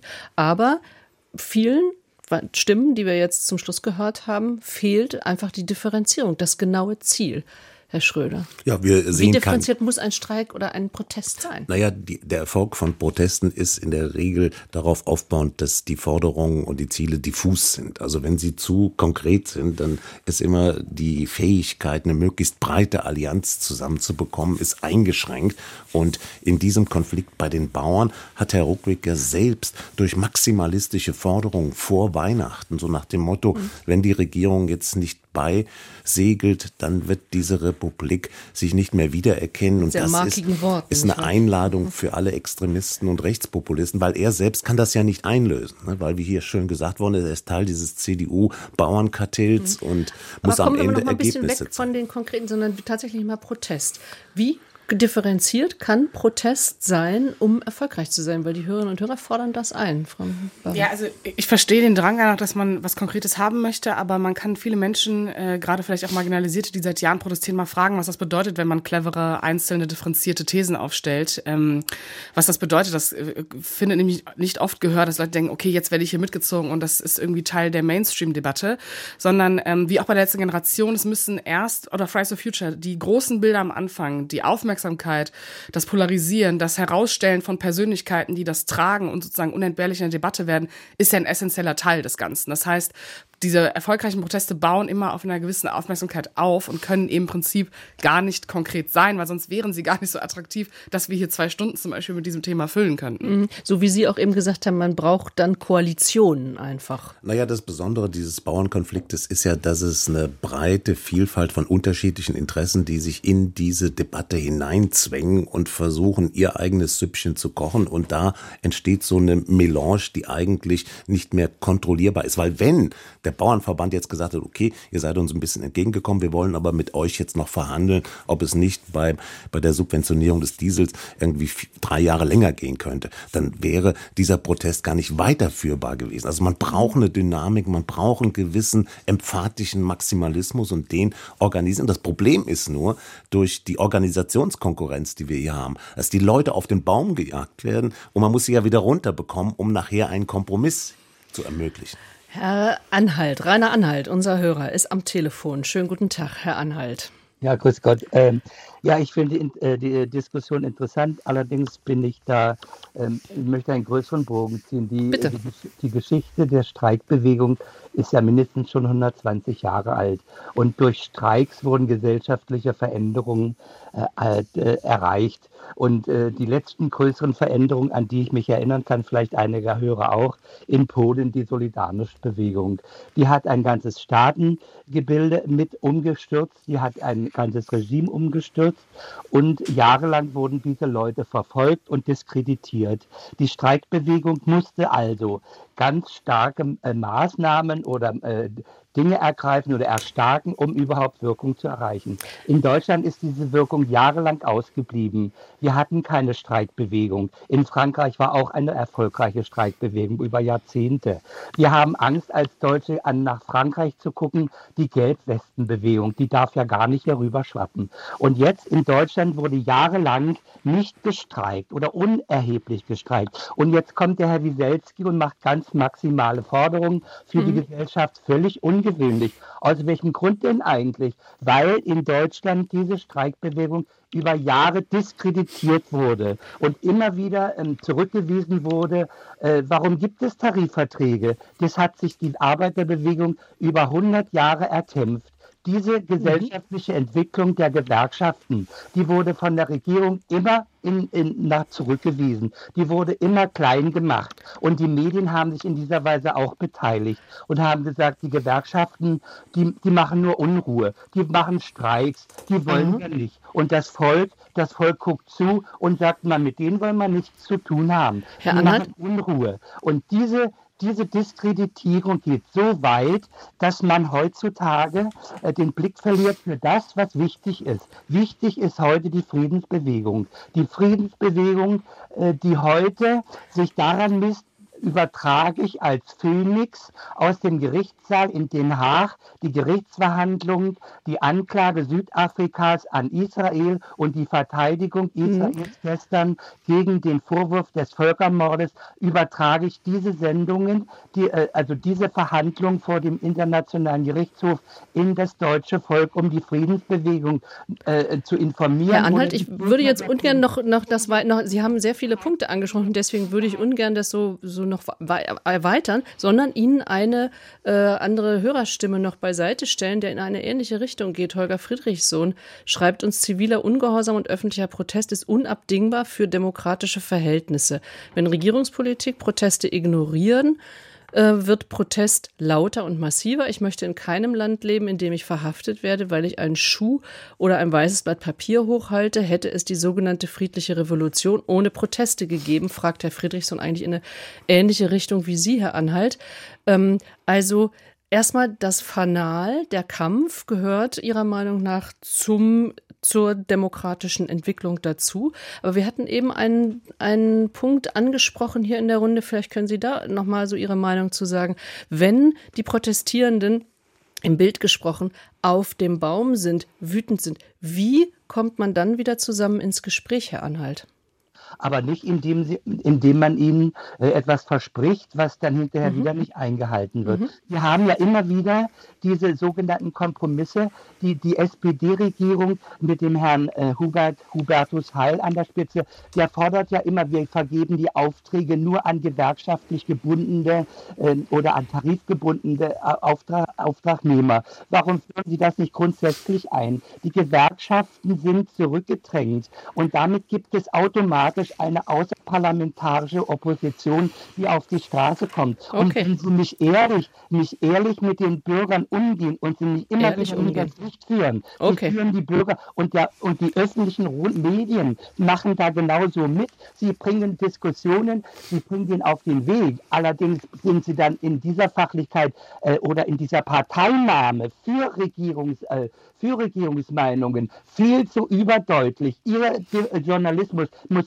differenzierter werden. Sie ah. haben eine Aufgabe des differenzierten Journalismus. Differenzierter Journalismus, eingeklagt von unserem Hörer Rainer Anhalt. Dankeschön, das haben Sie sehr deutlich gemacht. Auch Ihre Meinung ist deutlich hier angekommen. Sie haben sich Gehör verschafft in einem öffentlich-rechtlichen Medium. Ich danke Ihnen auch sehr dafür, weil Sie ganz wichtige Punkte angesprochen haben, nämlich den Umgang mit den auf dem Baum also Ehrlichkeit. Ehrlichkeit und nicht Dinge versprechen, äh, die man nicht einhalten kann, Herr Schröder. Ja, das erste fängt mit Differenzierung an, da haben Sie vollkommen recht. Bei den Bauern kann man nicht von Streik sprechen. Das ist eine Protestaktion. Streik ist aus der Arbeiterbewegung bedeutet, dass man die Arbeit zurückhält, dass man selbst ein Entbehrungs, ein entbehrungsreiches Opfer bringt. Das ist hier überhaupt nicht der Fall. Die Bauern tun das auch in einer Zeit, wo sie in ihren eigenen Höfen nichts zu tun haben. Also insofern kann man mhm. sagen, das ist Oder auch weniger zu tun haben, wollen wir mal. Nein, ist ein Stück weit eine Spaßguerilla, die da zurzeit unterwegs ist. Unter das ist die Meinung von um unserem Mitdiskutanten Wolfgang um Schröder, um, um es hier nochmal deutlich zu machen. Zuzuspitzen, um ein bisschen zuzuspitzen, damit man in Gespräch kommt, weil es ist kein Streik. Bei der GDL, da haben wir einen Streik. Und die Forderungen der GDL sind vollkommen berechtigt, weil wenn man die Lohnentwicklung anschaut der letzten zehn Jahre bei den Lokführern, dann haben wir eine allgemeine Inflation, die liegt bei 28 Prozent und der Lohnanstieg bei den Lokführern bei 24 Prozent. Wenn man die Forderungen nach Arbeits Arbeitszeitverkürzung anschaut, dann haben ein Großteil mhm. der Beschäftigten im Schichtdienst, in der verarbeitenden Industrie seit 1995 Schichtarbeit. Wie will man das den Schichtarbeitern vorenthalten und überhaupt noch nicht mal eine Debatte führen? Also ich denke, das muss schon auch gesagt werden. Und dann haben Sie natürlich recht, das muss ehrlich sein. Und deshalb kann man auch nur von der Regierung jetzt erwarten, dass sie deutlich macht, was überhaupt der Handlungsspielraum ist, den sie hat, weil sie hat das Mandat, eine ordentliche Haushaltsführung zu ermöglichen. Und wenn sie dieses Mandat nicht umsetzen kann, dann hat diese Regierung ihren Gestaltungs- und Legitimations- Einfluss eingebüßt. Also insofern geht es um ziemlich viel. Der Politikwissenschaftler Wolfgang Schröder hier im Gespräch. Frau Mbarek. Ja, ich, also äh, das klingt immer ein bisschen ähm, zu versöhnt, aber äh, also ich glaube, dass, weil gerade der Vergleich auch mit anderen Ländern aufkam, ähm, unter anderem Frankreich, ähm, es ist schon äh, eine Wohlstandsgesellschaft, der es deutlich besser geht als anderen Ländern. Ich finde es relativ schwierig, historisch Vergleiche zu ziehen zu Ländern, die einfach eine andere Vorgeschichte haben.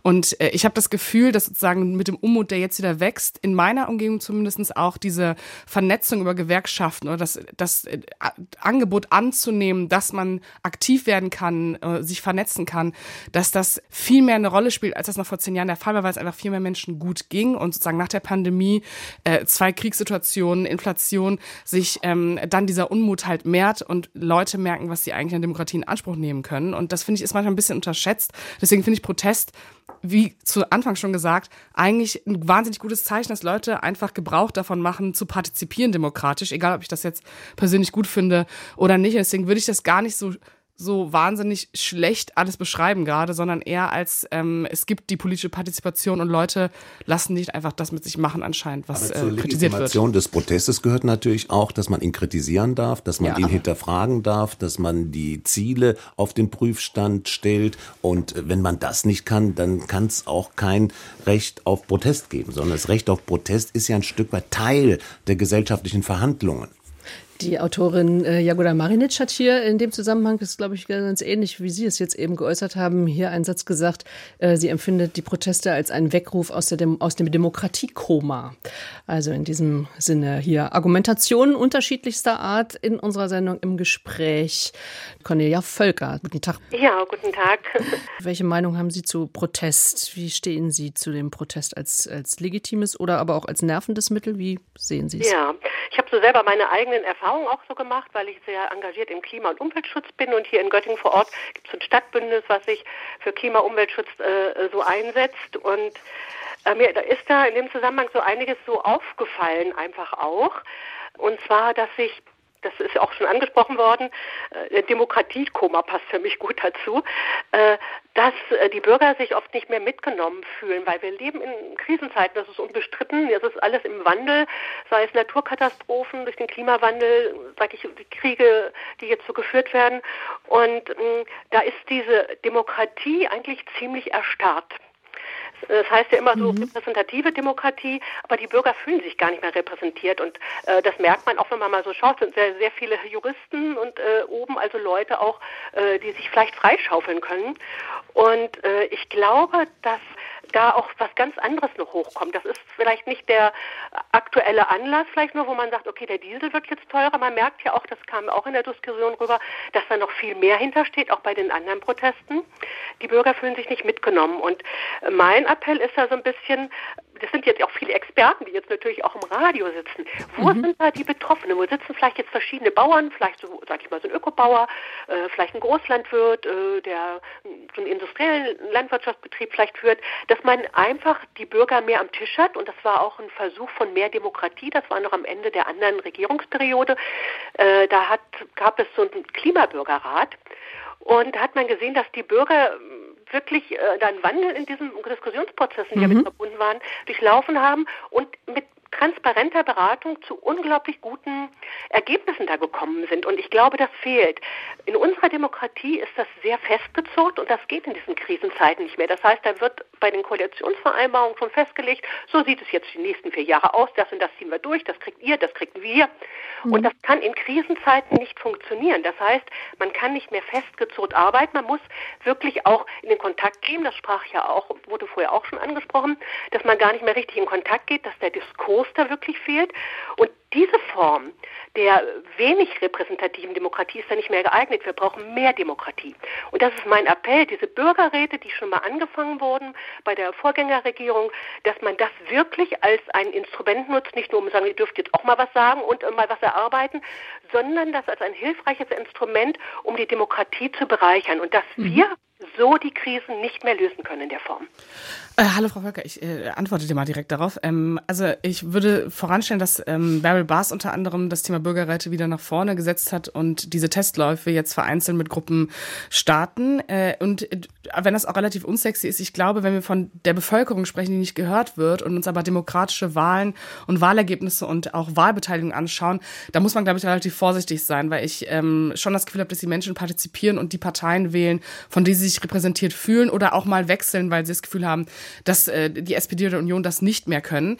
Ich befürchte, dass sozusagen, da kommen wir zum Thema Deutungshoheit, die Menschen, die es betrifft, nicht in der Mehrheit sind, um diese Debatte mitzuführen oder so präsent zu sein, dass man das Gefühl hat, dass sie wirklich etwas mit verändern. Das ist teilweise vielleicht etwas traurig für diejenigen, die es betrifft.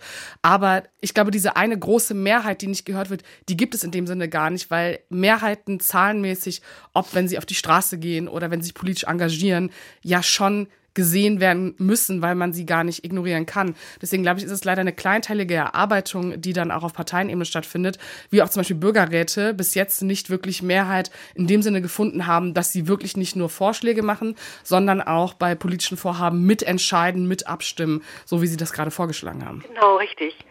Äh, kann ich da noch mal was zu sagen? Bitte schön. Ähm, ich habe nämlich eine interessante Erfahrung jetzt gemacht. Wie gesagt, ich engagiere mich ja regional hier im Umwelt-Klimaschutz und da geht es um ein Bauprojekt, wo sehr viele Bäume fallen sollen. Und ich stand da auf so einem großen äh, Supermarktgelände und habe meine Flyer verteilt, weil wir so eine Veranstaltung hatten, wo wir Unterschriften übergeben wollten an die Oberbürgermeisterin. Und es war erstaunlich, was mir da entgegenkam. Ich dachte, na nu liegt das an dir, wirktest du so offen, dass du da, äh, naja, so der Seelentröster bist und wie die Leute auf ganz andere Themen kann, auf politische Themen wo ich geschockt war, dass sie sich nicht mitgenommen fühlen, äh, mhm. eigentlich verraten und die machen ihr Kreuz da. Und ich dachte, mein Gott, ist das nur dir passiert? Und das war in einem großen Ausmaß, wo ich gehört habe, was die ganzen vergangenen Jahre war, wo man einfach so einfach über die Köpfe entschieden hätte. Und ein guter Freund von mir, der Gewerkschafter ist, stand beim anderen Supermarkt und er erzählte mir das Gleiche, sagte, was denkst du, was ich mir da angehört habe? Mhm. Die haben dies und das gesagt, dass da etwas im Untergrund ist, was nicht mitgenommen wird und was mir wirklich Sorgen gemacht hat, weil ich dachte, verdammt nochmal, wenn das keiner hört, was da unten so grummelt, was kann denn da draus werden? Also es sind viel mehr offene Ohren notwendig. Ja, mhm. und dass das keiner merkt, weil es ist nicht nur mir passiert, das war in einem großen Ausmaß. Ich kann, ich war richtig betroffen. Ich habe da drei Tage gestanden, so, so, ein paar Stunden, und das ist in vielen Fällen so gewesen. Ne? Mhm. Das ging auf eine politische Ebene, dass die sich äh, nicht mitgenommen und manchmal sogar, ich muss es echt sagen, verraten fühlt.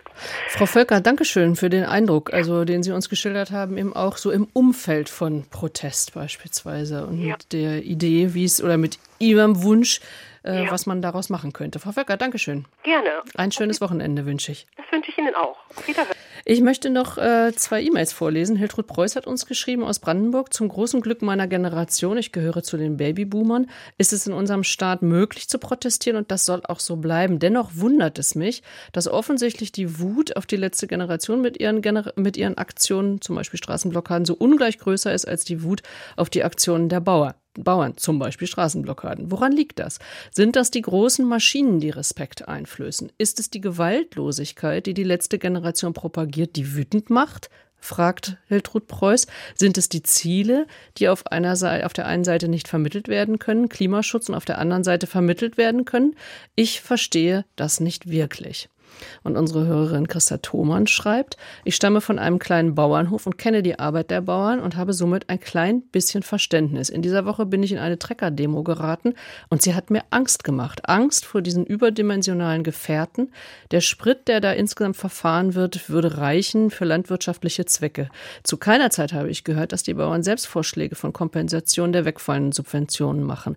Was ich mir von den Bauern wünsche, ist dieselbe Einigkeit zu zeigen bei dem Einsatz gegen Ackergeld Agrargifte, angefangen von Glyphosat, Fungizide, Herbizide und so weiter. Dort ließen sich enorme Summen einsparen zum Wohle der Natur und der Verbraucher. Unsere Hörerin Christa Thomann schreibt das. Unser Hörer Wolfgang Hertler hat etwas anderes auf dem Herzen. Herr Hertle, was geht Ihnen durch den Kopf, wenn Sie an Protest denken?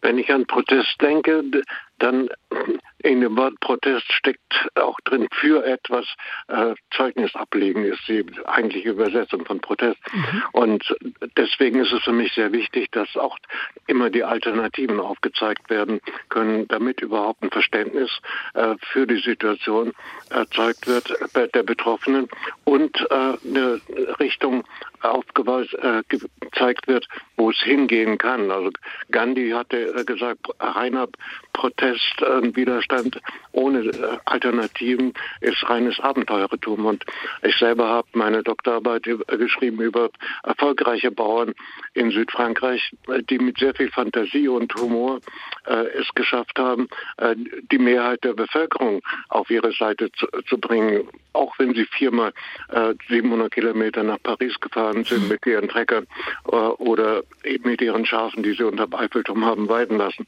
Also es kommt auf die Symbole an mhm. Äh, und aber auch die Verständlichkeit und die, die Offenheit, äh, die Menschen einzuladen und sich zu überzeugen, wie die Situation ist vor Ort, also auf den Höfen meinetwegen oder eben auch ja, symbolische Aktionen sind wichtig, aber die Konkretion dann, wo es längst gehen kann und wenn die ist dort auch, ist oft auch mit illegalen Aktionen, also sagen wir mal äh, nicht so gesetzeskonformen Aktionen äh, äh gezeigt worden. Meinetwegen, wenn ein Bauer einen Gemeinschaftsschafstall auf Militärland äh, gebaut wurde und mhm. äh, die die Regierung sich nicht getraut hat, das äh, zu beseitigen, weil die Bevölkerung insgesamt auf der Seite der, äh, dieser Bauernfamilien, ja. 100 Familien stand. Und so könnte ich eine ganze Menge Beispiele. Ich würde äh, aber gerne ein Stichwort aufgreifen, was Sie genannt haben. Sie haben von Gandhi gesprochen. Also von daher nehme ich mal an, dass Ihnen die Gewaltlosigkeit ein ganz genau. großes Anliegen ist. Genau. Für mich ist Gewaltfreiheit äh, das Wichtigste. Und äh, das heißt aber auch nicht nur in den eigenen Formen Gewalt äh, unterlassen, sondern auch äh, die Formen von Gewalt, äh, die in, den, in, in, unserem Alltag auch äh, in dem System auch drinstecken. Mhm. Und die, sind, die ökologische Katastrophe, äh, die ist sehr ergreifbar jetzt eigentlich, betrifft alle. Und trotzdem haben nicht alle Menschen es bisher begriffen, dass, es, dass sie was tun können, dass wir was verändern können. Und da sind die Alternativen, die so langsam greifen, Streifen sind sehr wichtig neben dem äh, äh, Protest und äh, dem Aufzeigen. Und wie gesagt, das andere ist die Selbstorganisation, weil alle Menschen, die von irgendeiner Art von Gewalt äh, betroffen sind, sei es äh, Krieg, das sind wir auch alle in der Gefahr, äh, dass es irgendwann uns auch ergreift, aber eben auch viele Ungerechtigkeitsformen sind auch Ausdruck von, von mhm. Gewalt. Und von daher, wenn man diesen äh, weit, weit Begriff auf, äh, weiter auffassen, Gewaltfreiheit, äh, dann äh, lässt sich auch sich verbinden mit äh, Bewegungen oder äh, Organisationen und äh, die mhm. zu anderen Themen arbeiten, aber eben gegen die gegen die Gewalt und sich verbünden. Gew äh, das Für sich verbünden, Gewaltlosigkeit und Alternativen aufzeigen, die Stichworte, die unser Hörer Wolfgang Hertle eingebracht hat. Dankeschön, Herr Hertle, dafür. Ich finde, also gerade Gewaltlosigkeit wäre ähm, nochmal so ein Stichwort, was ich auch aufgreifen wollte. Gewaltlosigkeit, Protest, ziviler Ungehorsam. Also wenn Sie diese drei Worte mal, Herr Schröder, also das ist ja, ähm, also ziviler Ungehorsam, ein Zeichen setzen, in die Medien kommen auf der einen Seite, Gewaltlosigkeit alle mitnehmen auf der anderen Seite? Naja, bei den Bauern kann man das schon jetzt sehen. Es ist kein gewaltsamer... Bleiben wir mal nicht nur bei den Bauern, sondern insgesamt bei Protest auch? Ja, in, insgesamt habe ich den Eindruck, es sind jetzt keine französischen Verhältnisse hier. Das läuft schon im Großen und Ganzen im Rahmen des grünen Korridors. Selbst die Geschichte mit Habeck würde ich jetzt nicht überbewerten. Die hatten wir in der Vergangenheit teilweise viel härter gehabt. Also aber diese Galgen, die irgendwie mitgeführt werden ja, beispielsweise? das ist Teil dieser robusten, radikalen, extremistischen äh, Bewegung. Damit muss man sich auseinandersetzen auseinandersetzen. Aber was wir hier erleben, ist natürlich auf Seiten der Bauern und so würde ich auch die meisten Anrufer verstehen, ist natürlich brutalster Lobbyismus, weil sie sehen wirklich nur ihre eigene Situation auf der einen Seite. Und auf der anderen Seite hat ihr Protest der Gesellschaft aber die Möglichkeit gegeben, viel über die Bauern zu lernen, weil man hat in dieser kurzen Zeit nicht ein so dichtes Bild über die materielle, sozialpsychologische, politische Lage der Bauern geliefert bekommen, wie das jetzt in den letzten Tagen der Fall ist. Und das ist ja auch eine ganz wichtige Funktion des äh, Protestes und wenn der Protest äh, gewaltlos läuft, was jetzt der Fall ist. Aber die entscheidende Frage wird am Ende sein, kriegt man die Leute vom Baum runter, bekommt man sie in eine Gesprächssituation, wo sie nicht nur ihre eigene Lage sehen, sondern die Lage des großen Ganzen, weil anders wird sich keine Befriedung herstellen lassen.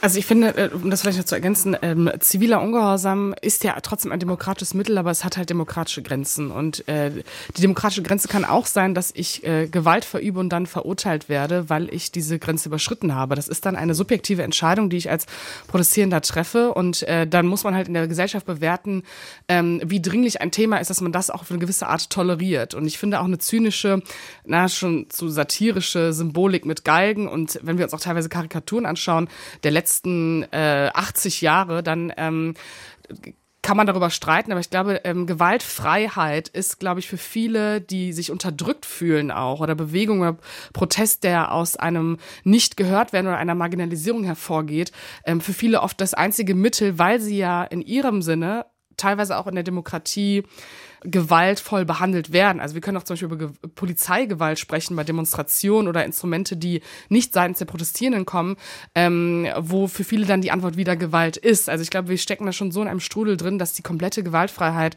mit Blick auch auf Kriege, ob jetzt zum Beispiel der Angriffskrieg auf die Ukraine, dass Antworten, die friedvoll sind, auf solche Dinge teilweise nicht mehr funktionieren und die Frage ist, ob es da einen neuen Anfangspunkt geben kann. Aber wenn ich da einhaken darf, also ich sehe keine der Gruppen, über die wir hier sprechen, die marginalisiert ist, sondern das sind aufs Ganze betrachtet relativ privilegierte Gruppen, die nur weil sie privilegiert sind und weil sie so gut organisiert sind und weil sie die Öffentlichkeit für ihre Anliegen so stark in Anspruch nehmen, überhaupt das Gehör bekommen. Jetzt Beispiel bei den Haushaltskürzungen. Mhm. Äh, also eigentlich unter dem Gesichtspunkt der Fairness ist ja die Streichung der äh, Subventionen für die E-Autos das mhm. größte Skandalon. Aber es gibt keinen Protest derjenigen, die ein E-Auto schon bestellt haben und jetzt mit der Situation konfrontiert sind, dass sie kein Geld bekommen. weil die sind nicht organisiert. Ich würde gerne eine Sache richtig, ich meinte mit marginalisierten Protesten vor allen Dingen die, die wir halt nicht wahrnehmen, aber aus denen wir, wenn wir zum Beispiel über linke Kreise sprechen, oft sozusagen diese Gewalt und wenn wir über Extremismusbegriff sprechen, das von dort hören. Ich glaube nicht, dass ähm, Proteste der letzten Generation oder auch die Traktoren auf den Autobahnen, dass das eine Form von Gewalt ist. Außer Außer natürlich, es würde jetzt jemand verunglücken oder ähm, man trifft einfach eine zivilistische Person damit.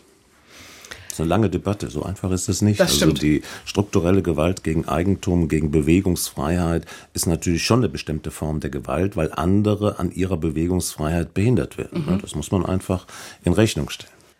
Angela Kloppenburg möchte ich noch vorlesen. Die hat uns geschrieben, bei den meisten sogenannten Protesten geht es darum, Zugeständnisse zu erwirken. Zu erpressen könnte man angesichts derart einschränkender Aktionen sagen. Das finde ich grundlegend problematisch. Der Protest entsteht, weil zuvor keine Debatte und keine ergebnisreiche Verhandlung geführt wurde. Das Ziel des Protestes sollte sein, Verhandlungen anzustoßen und die Debatte auch öffentlich zu führen und nicht die Rücknahme von Entscheidungen. Wenn die Politik es seit Jahren versäumt, Themen öffentlich und unter Einbeziehung der Betroffenen zu debattieren, nun nachgibt, wie im Fall der Bauernproteste, ist das wieder schlechte Politik. Jetzt schreibt sie ein Beispiel, wie die Mutter, die dem Kind an der Supermarktkasse den Schokoriegel kauft, nur weil es anfängt zu schreien falsche Politik. Das ist die Meinung von Angela Kloppenburg. Wir wollten ja in dieser Sendung auch die Grenzen des Protestes ausloten. Also, was darf ein Protest nicht? Ich sage mal das Stichwort das System in Frage stellen. Barek. Äh, ich glaube, Protest darf per se alles. Die Frage ist nur, wie es aufgenommen wird und was sozusagen die, das Ziel des Protestes ist. Und ich glaube, da kommen wir sozusagen auch bei der Klimadebatte oft in diesen Modus, dass Leute das Gefühl haben, sie sind irgendwie müde, weil es sie vielleicht nicht betrifft oder sie nichts verändern können. Und die Frage ist, also ist ja eigentlich so Henne-Ei-Frage. Geht man in die Realpolitik und verhandelt mit denen, die man kritisiert, oder bleibt man in seiner idealistischen Position? Ich glaube, das ist eher die Grenzfrage, die sich viele stellen, äh, weil ich, wir haben ja eben schon festgesetzt, es gibt demokratische Grenzen, es gibt äh, Gewaltgrenzen. Und das ist, glaube ich, die viel spannendere Frage, dass man sich da nicht so entzweit, weil es dem Protest wieder nicht gut tut. Und ich glaube, das, äh, da begrenzt sich Protest oft selbst, weil er ähm, sich beschneidet in der Debatte darüber, wie weit man gehen darf, wie zum Beispiel Fridays for Future dann irgendwann die Grünen beraten hat für den Koalitionsvertrag, ins Establishment reingegangen ist. Dafür jetzt ähm, aber als geglättet und Weichei. Voll, aber man natürlich auch sagen muss, dass den Aspekt hatten wir ja auch schon von den Hörern, ähm, dass etwas langsam beitragen, um langfristig etwas mit zu verändern, ja auch ein Weg sein kann. Deswegen gibt es ja verschiedene Protestgruppen, die auch miteinander arbeiten können, dass vielleicht die letzte Generation eine andere Position hat mhm. als Fridays for Future, aber die Debatte zwischen den beiden eigentlich keine sein darf, weil sich Protest da wieder begrenzt. Barbara Kohl, unsere Hörerin. Sie sind die Letzte, die wir noch dran nehmen können, Frau Kohl. Guten Morgen noch. Schönen guten Morgen.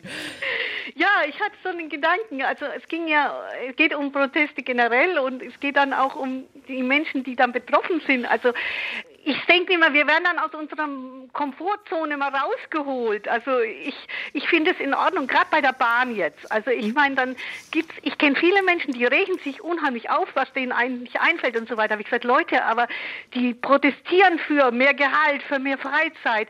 Stellt euch einfach mal in die Schuhe des anderen. Wie würdet ihr euch fühlen, wenn ihr in so einer mhm. Arbeitsstelle seid und ihr habt nur einen halben Tag nach einer Woche Schichtarbeit zum Beispiel frei und so weiter? Also ich denke, äh, das ist, wir sollten uns einfach mal ein bisschen bisschen zurückzunehmen und die dann sofort zu verurteilen, was denen so einfällt, sondern es geht da ja wirklich um existenzielle Dinge. Also sich in die Schuhe der anderen stellen und sich aus der Komfortzone rausholen lassen. Der Appell der letzte von Barbara Kohl. Dankeschön in dieser Sendung. Herr Schröder, Sie haben das letzte Wort. Ja, was wir jetzt erleben, ist natürlich ein Stück weit die Relativierung der Konsens- und Verbändedemokratie und die Schwelle zum Konflikt, die wird niedriger gehängt, weil einfach die Zahl der Akteure, die Interessen vertreten, artikulieren, enorm zugenommen hat und damit ist die Bündelung der Interessen schwieriger geworden und die partikulare Dimension der Interessenvertretung hat enorm zugenommen und das werden wir nicht nur in diesem Konflikt sehen, sondern werden wir in Zukunft im Prinzip ein Stück weit als Normalität begreifen müssen.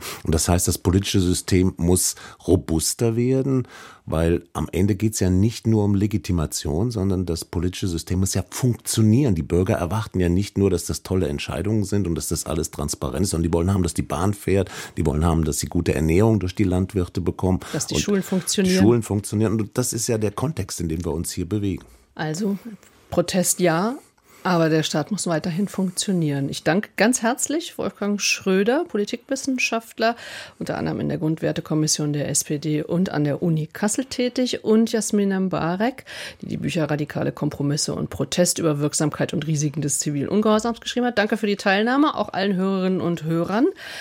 Protest wird uns also als Thema weiterhin begleiten, sicherlich auch in dieser Sendung.